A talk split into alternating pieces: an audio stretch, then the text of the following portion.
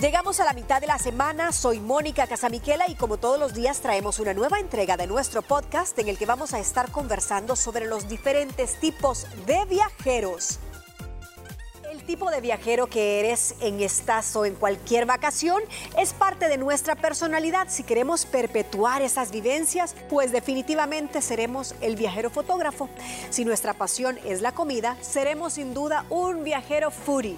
O si nos sobra el dinero, sin duda va a ser un viajero de lujo. ¿Con cuál se identifica usted? Niña, yo creo que esto depende de la edad, de las circunstancias, de la cantidad de tiempo que te vas de vacaciones. O a veces hay un híbrido del, del foodie y también el cultural. No sé, ¿qué, tipo de viajeros se consideran ustedes? Justamente estábamos hablando, Gina y yo. ¿Cuántos tipos traes de viajeros? Ay, como 10. como 10, vamos. Yo soy un híbrido de varios. Yo también. No es híbrido, entonces, multi, multiviajera.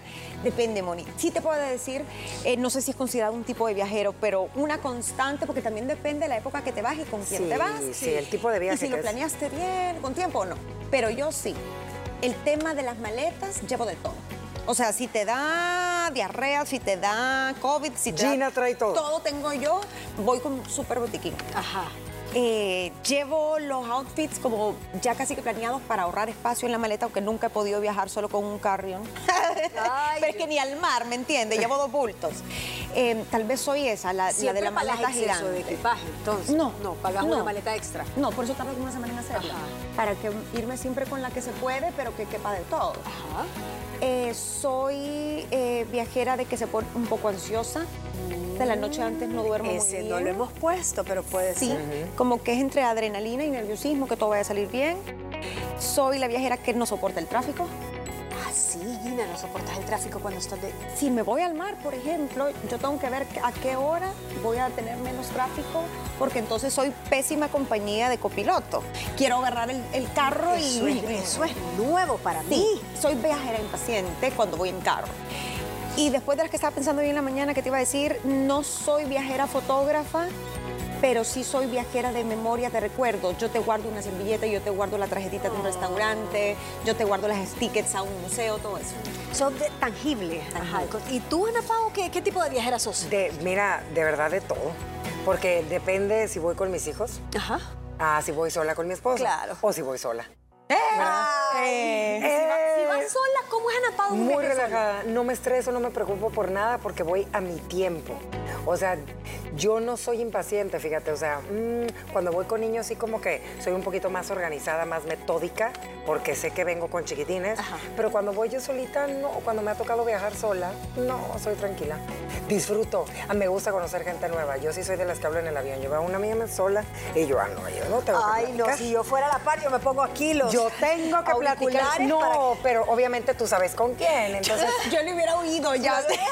sí, no, está padre porque te voy a decir una cosa. Les voy a contar una experiencia muy bonita. Sí, es cierto. No, yo les voy a contar que va a ser el año pasado que tuvimos la oportunidad de ir a la Ciudad de México. Venía en un vuelo una señora al lado mío. Veníamos mi esposo y yo. Y yo venía pues con mis audífonos, ¿verdad? escuchando un podcast y de repente la señora me tocó un beso. De hecho, si nos está viendo, total niñas, para no ser de cuarto largo, la ayudamos. Ella no podía utilizar la manera en comunicarse con su yerno que le iba a esperar en el aeropuerto. Niñas, resultó ser íntima amiga de un pariente.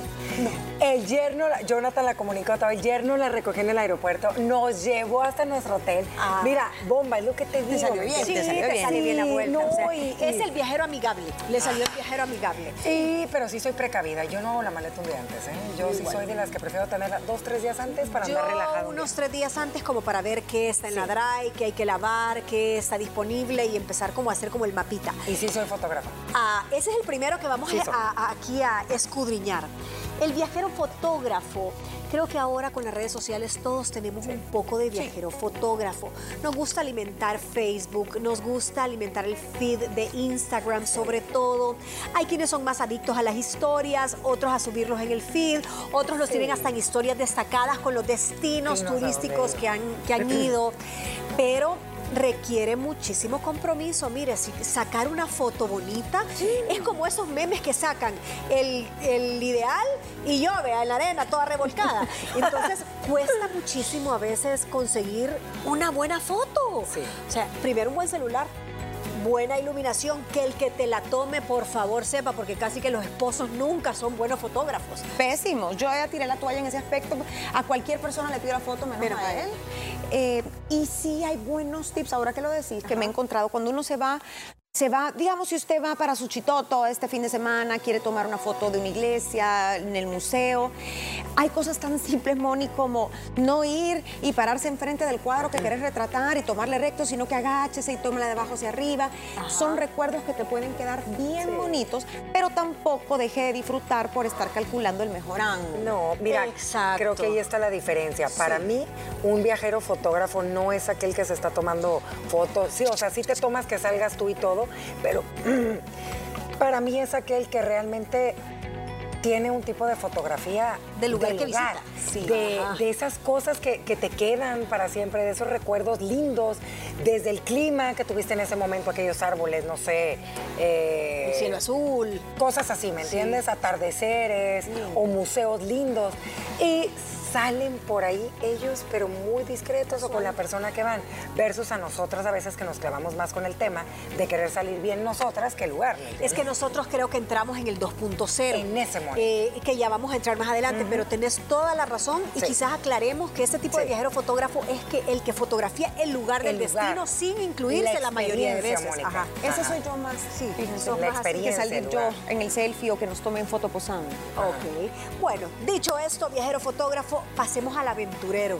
Creo que ahí sí. Cero. Ay, cero. cero. Yo Yo tampoco. cero de aventurero, de improvisación, de lugares así. No, No. donde nos agarre la tarde. No, no. Tienda de campaña. No, no. se vino la lluvia y No. la tienda de campaña chorreaba por todos lados. me muero. Me, Me, muero. muero, me muero, no- nunca he podido. ¿Nunca tuvieron pensar- una época de aventureras? No, ni, ni, ni mochilera, pues No, pudiera, nada. yo creo. No, no sé, me daría ansiedad.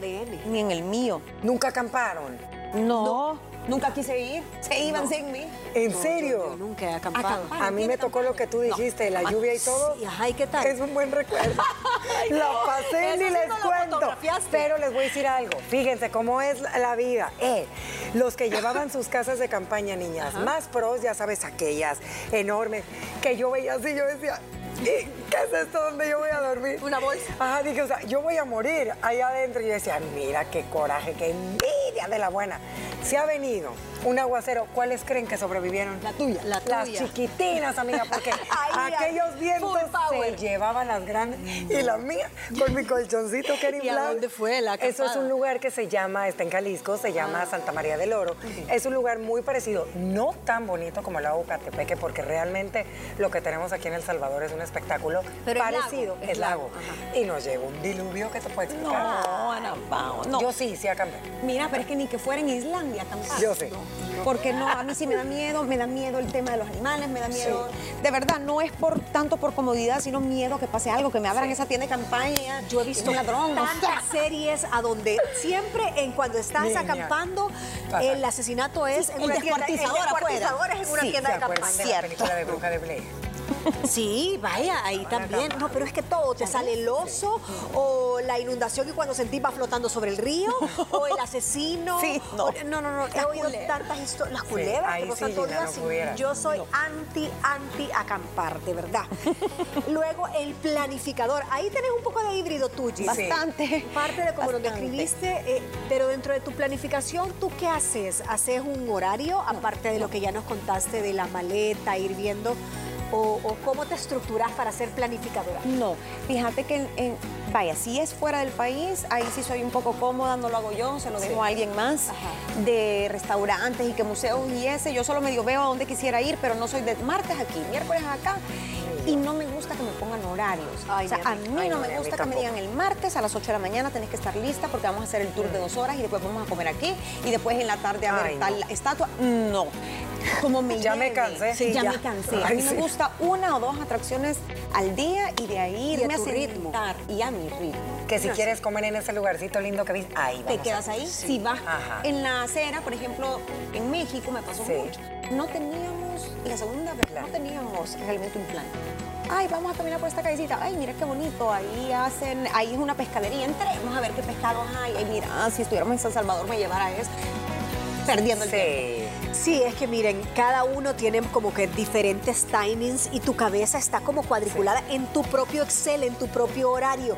Eh, antes de irnos a la pausa, de irnos a la pausa, por ejemplo, en mi caso, el tema de la comida es bien difícil viajar con alguien porque si yo te desayuno tarde, un café bien cargado con buena leche y una galleta, a mí no me da hambre hasta como las 4 de la tarde. Y a esa hora toda la gente está ahí, ¿y a qué hora vamos a almorzar? Y yo le digo, no, yo me espero hasta la cena. Entonces yo ya quiero cenar temprano porque vengo desde las 9 de la mañana solo con un café y una galleta.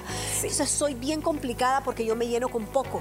Así que no soy buena compañía para alguien que sea un planificador y que diga a las 8 el desayuno, a las 12 la comida y a las 7 de la noche la cena. No vamos a un corte, pero al regresar tenemos un montón de otros tipos de viajeros, el comprador, el 2.0, Fury, eterno viajero. ¿Cuál será usted? A continuación. Haremos una breve pausa y regresaremos con más información del tema de hoy. Ya repasamos los diferentes viajeros, pasamos por el fotógrafo, el aventurero, el planificador y ahora vamos con el cultural. Dicen por ahí que los viajes, si no se viven con la cultura local y con la gastronomía local, es como que no hubiese salido de tu casa. Si usted va a un lugar rico en cultura, yo creo que sí, para mí es súper importante conocer los museos más emblemáticos, monumentos, cultura en general, palacios, historias. ¿Ustedes son dadas a eso? Sí, muchísimo. Me parece que si vas a hacer el esfuerzo de ir a un lugar, sobre todo si, si, te toma tiempo llegar, lo mínimo que puedes hacer es, es leer un poco antes de la cultura, ver qué lugares te interesan y el error está, Moni, en querer abarcar mucho. Por ejemplo, si vas a ir a un museo famoso que sabes que te va a tardar tres horas en verlo, salvo que de verdad seas súper junkie de cultura y te guste la pintura y eso, trata de hacer un tour más resumido. Eh, camina por ahí hora y media y ya, ya viste, para que puedas abarcar más y no clavarte en un solo lugar. Y la comida yo sí creo sea cual sea su gusto, uno tiene que abrir un poco la mente, eh, tiene que probar algo que esté obviamente dentro de sus límites ¿no? y, preferencias, pero no hay nada mejor que conocer un lugar a través de la comida. Y los mercados son los mejores. si tú vas a una ciudad así cosmopolita, casi todas tienen uno o dos mercados que son con comida autóctona, donde te encontrás los verdaderos sabores, donde te encontrás toda esa idiosincrasia. Yo los invito a que usted se vuelva a todos esos viajes que tenga la oportunidad de hacerla, aunque sean locales, métase a la cocina literalmente de ese lugar. Fíjate que yo en el tema cuando voy a ir a conocer un lugar nuevo, casi siempre nos damos a la tarea de ver quién de nuestros conocidos ha ido para que me puedan recomendar a través de su experiencia y no estar queriendo abarcar todos los museos y todas las iglesias y todo lo que hay, ¿verdad? En tantos lugares tan lindos. Entonces, de esa, ponle 15 lugares eh, que nos dan, nosotros si tenemos el tiempo los hacemos y si no nos vamos como a lo más importante. E igual, eh, o eres muy fanático en el tema y sabes de lo que es la pintura y sabes de todo eso, ok, date la chance de quedarte dos horas, pero si no, aprecia, compara, aprende a través de la arquitectura, los colores pero rápido, y ten la oportunidad de aprovechar ir a conocer otras cosas totalmente diferentes.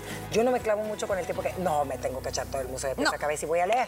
La letrita que dice ahí. No. Yo voy, me explican, a mí me encanta tener un guía porque quiero entender por qué, de dónde. La historia. La, historia en general, no de pintura por pintura. No, Ojo que... si hay unos lugares donde sí me quedo un poco más y digo, hey, quiero saber de esto porque me gusta y lo he leído. Y si pero tiene no de la oportunidad, mire, casi siempre es, primero busque un lugar a donde las entradas muchas veces compradas en línea salen más baratas.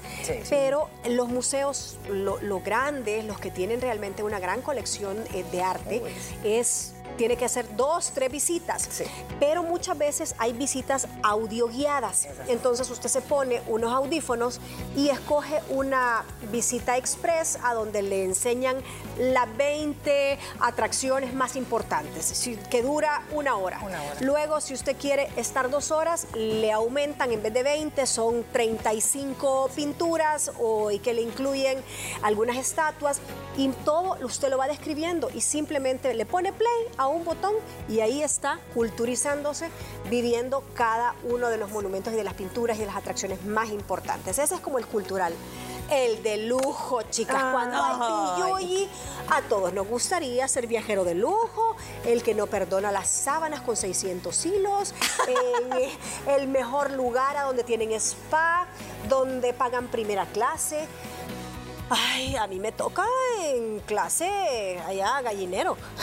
En gallinero, sí. Ahí está difícil, amiga. Sí, Solo sí. el, el que tenga la bendición de poder seguir un Sí. viaje totalmente de lujo, que hotel, que asiento de lujo, que las compras en centros comerciales de lujo, pues hágalo, aprovechelo, sea agradecido, gózalo. gócelo. Pero no es mi caso. No, tampoco el mío.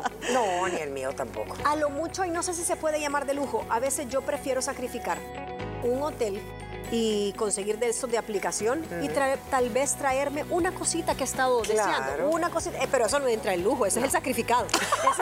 Ese, nos faltó poner el viajero Dejo- sacrificado. dejo de comer. Sí, dejo de comer durante toda la semana y solo me voy con el café con leche, pero me traje esa cartera. Fíjate que yo siempre he sido de la idea que la experiencia de tu viaje te lo haces tú misma. O sea, con tu pareja, te sabe igual ese vino.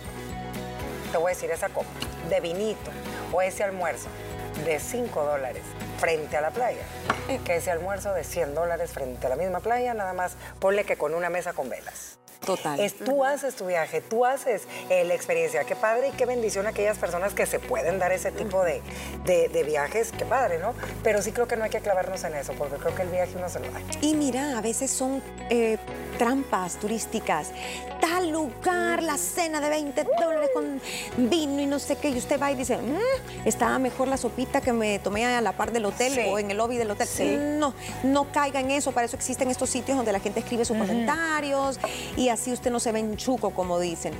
Y sí, ahora contamos, vaya, si a usted le interesa la comida, porque nosotros sí vamos a probar lo más que podamos de comida, tratamos de reservar antes, pero hoy con estas aplicaciones tú puedes ponerte en, en línea de espera, si es un lugar muy concurrido y eso. Y a veces conseguís media hora antes que quieras cenar y dice, alguien canceló, véngase. Lleve todo ese tipo de gadgets eh, tecnológicos, aquí existe, aquí Ajá. se pueden hacer reservas en restaurantes aquí en la ciudad, lo puede hacer también en otros países. Bien y chido. eso también quizás está un poco involucrado con el viajero 2.0, que es el que involucra todos estos gadgets tecnológicos, que no solo filma sus propios videos, sino que también monetiza sus viajes, que vende sus viajes a las marcas. Mira, sí. Ajá, o sea, hay una bloguera, dos, que tres por acá en El Salvador, Que están monetizando sus viajes y consiguen desde la línea aérea, Todo. la estadía, la alimentación, los outfits que van a sacar y eh, en el lugar ya pues canjean ciertas atracciones, ¿verdad? Que les ponen sus etiquetas. Pero para eso se necesitan muchos gadgets, un buen celular, tener una comunidad de seguidores y tener sobre todo un contenido bien profesional. y no es y- fácil. Y disponer de tiempo para viajar, Sí. porque eso es lo más importante. Pero es que eso sería casi que tu trabajo. Ajá, o sea, es tu trabajo, pero imagínate esos perfiles, quiero pensar yo, eh, que no tienen...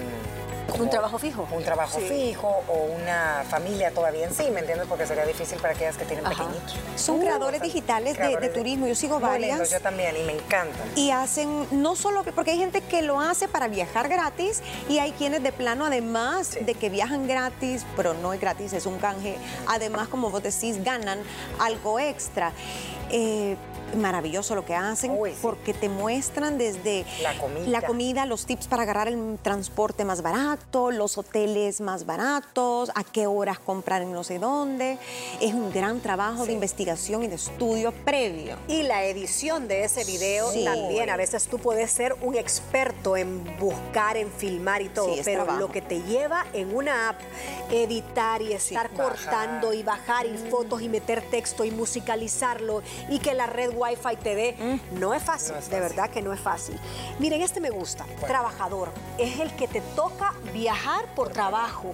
Imagínate qué yuca de ser alguien que su perfil de puesto, aunque asumo te tienen que preguntar antes, sea viajar mínimo dos veces al mes. Uy. Y estarte desde de un fin de semana, de un día para otro, mira, hoy te vas a Honduras, venís mañana, salís para Costa Rica y después volás a Nueva Orleans y de ahí te vas a estar un mes y de ahí te vas a ir a China. A veces así toca. Qué pesado, ¿verdad? Pesadísimo. Yo no pudiera. Hay No, gente que nació tampoco. para eso. Sí, y les fascina ir. Le encantan los aviones, les encantan los aeropuertos, les encantan conocer. No tienen problemas, incluso es que uno que sufre de que no duerme o, o tiene no problemas. pudiera eso. Esta gente de vuelos largos no les importa. Los jet lags. Oigan, y ustedes Yo son aventureras.